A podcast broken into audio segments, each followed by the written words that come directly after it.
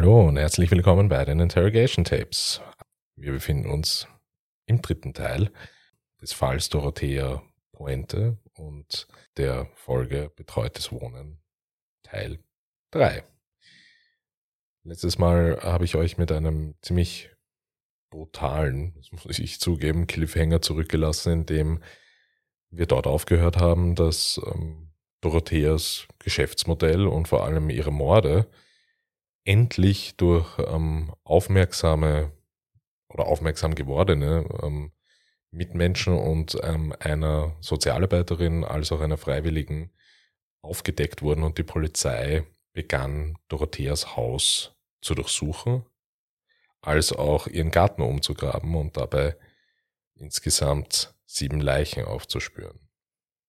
Währenddessen stellte die Polizei zu ihrem Verwundern und gewisse Peinlichkeit war sicher auch dabei, fest, dass Dorothea abgehauen war und sich abgesetzt hatte und sogar daran gedacht hatte, eine falsche Fährte zu legen, indem sie einen Flug auf ihren Namen nach LA gebucht hatte, welchen sie jedoch nie antrat. Jetzt steigen wir genau an der Stelle ein und wollen uns damit beschäftigen, wie die Polizei sich nun auf die Suche nach Dorothea begab.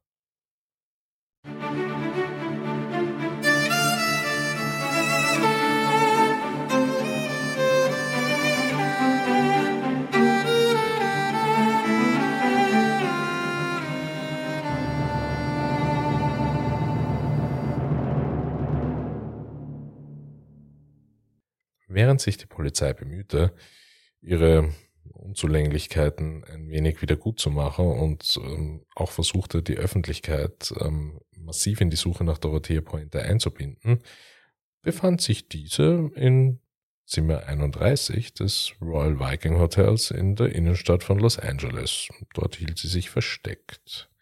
Nachdem sie unter dem Namen Dorothea Johansen gebucht hatte, blieb sie unauffällig, blieb in ihrem Zimmer und ähm, ließ sich Essen ins Zimmer hochbringen.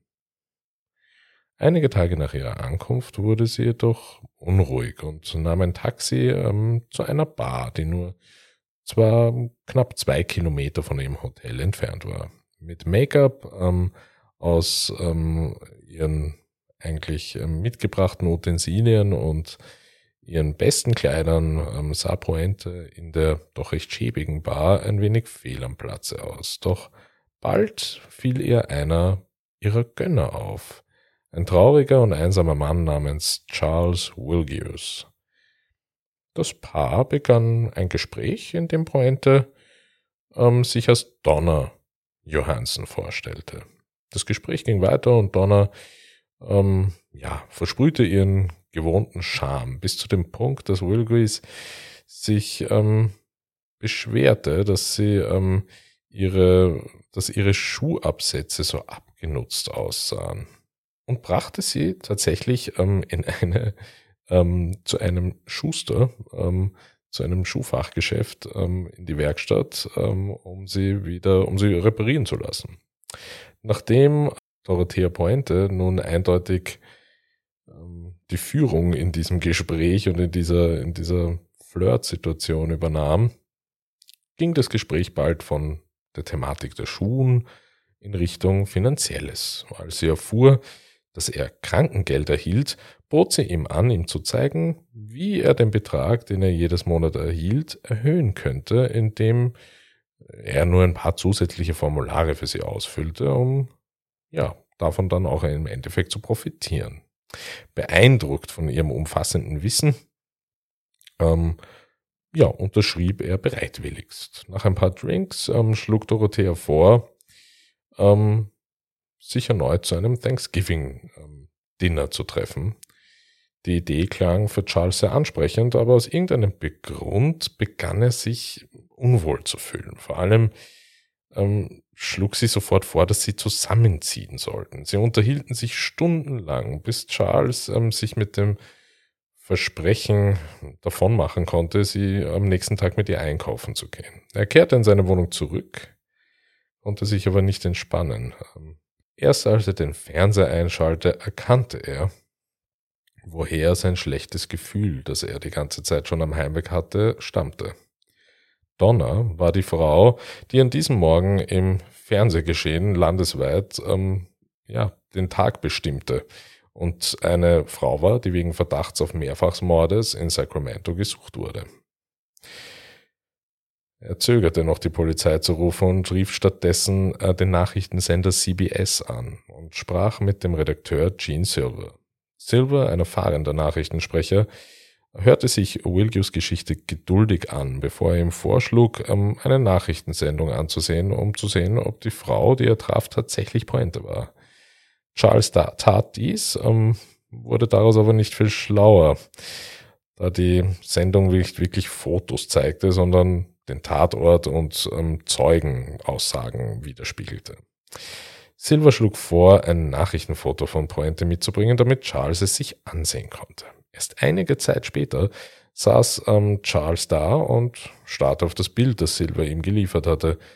Aber er war noch immer unsicher. Schließlich stimmte Charles zu, ähm, von Silver unterstützt zu werden, indem er die Frau, die er in der Bar traf, ähm, vielleicht entweder nochmal treffen konnte oder sich dazu durchringen konnte zu sagen, dass es Dorothea war. Silver kehrte in sein Büro zurück, rief ein Kamerateam zusammen und rief die Polizei an. Nachdem alle Anwesenden da waren, traf die Polizei begleitet von Silver und einem Nachrichtenteam um etwa 22.20 Uhr im Royal Viking Hotel ein. Charles hatte sich mittlerweile entschieden, den Aufenthaltsort von Dorothea bekannt zu geben, den sie ihm ja auch genannt hat. Gegen 22.20 Uhr klopfte es an der Zimmertür 31. Pointe öffnete die Tür kurz geblendet von einer der Kameras und dem damit verbundenen Blitzlicht. Sie wurde prompt nach einer Identifikation gefragt. Da sie nirgendwo hin konnte, nahm Pointe ihren Führerschein aus der Handtasche und gab ihn den Detectives. Wenn es nun irgendeinen Zweifel an ihrer Identität gegeben hätte, löste sich das mittlerweile schnell auf, denn die Polizei vernahm den Namen auf dem Führerschein als Dorothea Montalvo, Adresse 1426 Front Street, Sacramento. Innerhalb weniger Stunden wurde Pointe zum Flughafen gebracht, wo sie in einen Learjet verfrachtet wurde, der sie in Begleitung von KCRA TV und The Sacramento Bee ähm, wegbrachte aus LA und auch von diesen Nachrichtensendern gechartert wurde. Während äh, des Fluges erzählte sie einem Reporter, sie habe Schecks eingelöst, ja, aber sie habe nie jemanden getötet. Ich war immer ein guter Mensch, sagte sie. Sie wurde später in das Sacramento County Gefängnis gebracht, ähm, wo man einiges von ihrem Eigentum ähm, auch bei anschließenden Durchsuchungen nicht, nicht nur abnahm, sondern in Frage stellte, ob dies ebenfalls von Sozialbetrug stammen könnte. Es handelte sich um eine vergleichsweise geringe Summe von 3042 Dollar und 55 Cent in einem Umschlag. Am selben Morgen wurde sie danach von, zu Gericht gebracht, wo sie äh, mit ihren beiden ernannten Anwälten Pierre Valentin und Kevin Climo auftrat. Sieben Minuten später wurde sie ohne Kaution wegen Mordes angeklagt an dem Mord an Bert Montoya. Während Pointe im Gefängnis saß, setzte die Polizei ähm, den langen, mühsamen Prozess der Identifizierung der Überreste, die sie in, auf ihrem Grundstück gefunden hatten, fort. Schließlich, nach monatelanger Vorbereitung, war die Anklage fertig und die Vorverhandlung begann am 25. April 1990. Die Medien und die Öffentlichkeit versammelten sich ähm, im Gerichtsgebäude von Sacramento, um an diesem Prozess teilzunehmen. Die Staatsanwaltschaft ähm, stellte Richterin Gail Ohanesian ähm, den Fall von Dorothea Poente als eine gierige, manipulative und kaltblütige Mörderin dar, die nur einen einzigen Grund für die Eröffnung ihrer betreuten Einrichtung sah, nämlich ihre Klienten auszubeuten und danach umzubringen. Dem widersprach natürlich die Verteidigung mit der Behauptung, der Prozess sei mittlerweile zu einem absoluten Medienereignis und zu einer Farce geworden und ähm, stelle somit eine Bedrohung auf ähm, das Recht Pointes auf ein faires Verfahren dar. Sie forderten einen Ortswechsel auf der Grundlage genau dieser Prämisse. Zwei Tage nach rechtlichen Auseinandersetzungen während ähm, Richter Onesian geduldig zuhörte, während beide Seiten ihren Fall präsentierten, ging es schließlich ähm, in Richtung Ende des Prozesses. Nachdem sie genug gehört hatte, fällte sie ihr Urteil. Sie konnte keine Beweise dafür finden, dass der Prozess, obwohl einzigartig in seiner Berichterstattung, nicht gegen Pointes verfassungsmäßiges Recht auf ein faires Verfahren verstieß und er sollte daher nicht verlegt werden. In den folgenden Tagen präsentierte die Staatsanwaltschaft eine lange Liste von Zeugen, die zum Besten gaben, wie Dorothea Pointe ihre Pension führte. Als Reaktion darauf versuchte die Verteidigung zu beweisen, dass ihre Mandantin ein Opfer der Umstände war und fuhr fort, dass diese sogenannten Opfer alle eines natürlichen Todes gestorben waren. Pointe begrub sie in ihrem Garten, weil sie befürchtete, dass sie für ihren Tod verantwortlich gemacht werden könnte. Um diese These und diese Storyline zu unterstützen, beriefen sie sich auf eine Reihe von Zeugen, die Pointes Wohltätigkeit und gute, gutes Werk was sie, welches sie in dieser Pension vollbracht hatte, bezeugen sollten. Es folgten eine Reihe von Psychologen, die unzählige Stunden damit verbracht hatten, Pointe in ihrer Zelle zu interviewen. Sie erzählten von ihrer Kindheit und von ihrem Mangel an Liebe, den sie erfahren hatte, ähm, was ihrer Meinung nach ähm, zu einem offensichtlich hohen Stresslevel beitrug, was wiederum ihr Urteilsvermögen beeinträchtigte. Also es ging hier wieder mal in die Richtung, ähm, der nicht voll oder der, der Teilschuldfähigkeit, sagen wir es mal so. Die Verteidigung widersprach hier und äh, legte Beweise vor, dass Pointe zu keinem Zeitpunkt ihres Lebens irgendetwas ähm, anderes als bei absolutem Verstand gewesen sei.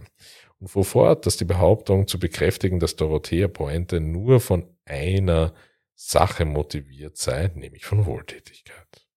Am 19. Juni 1990 entschied die Richterin, dass Dorothea Pointe wegen neunfachen Mordes vor Gericht gestellt wird. Es folgten monatelange Verzögerungen, bis am Februar 1993 der Prozess vor Richter Michael J. Verger eröffnet wurde. Wieder stellte die Staatsanwaltschaft ihren Fall vor. Und wieder widersetzte sich die Verteidigung mit ihrer eigenen Version der Geschichte. Jeder hielt sich aber hier an wirklich ähm, genau dieselbe Erzählung wie im ersten Prozess.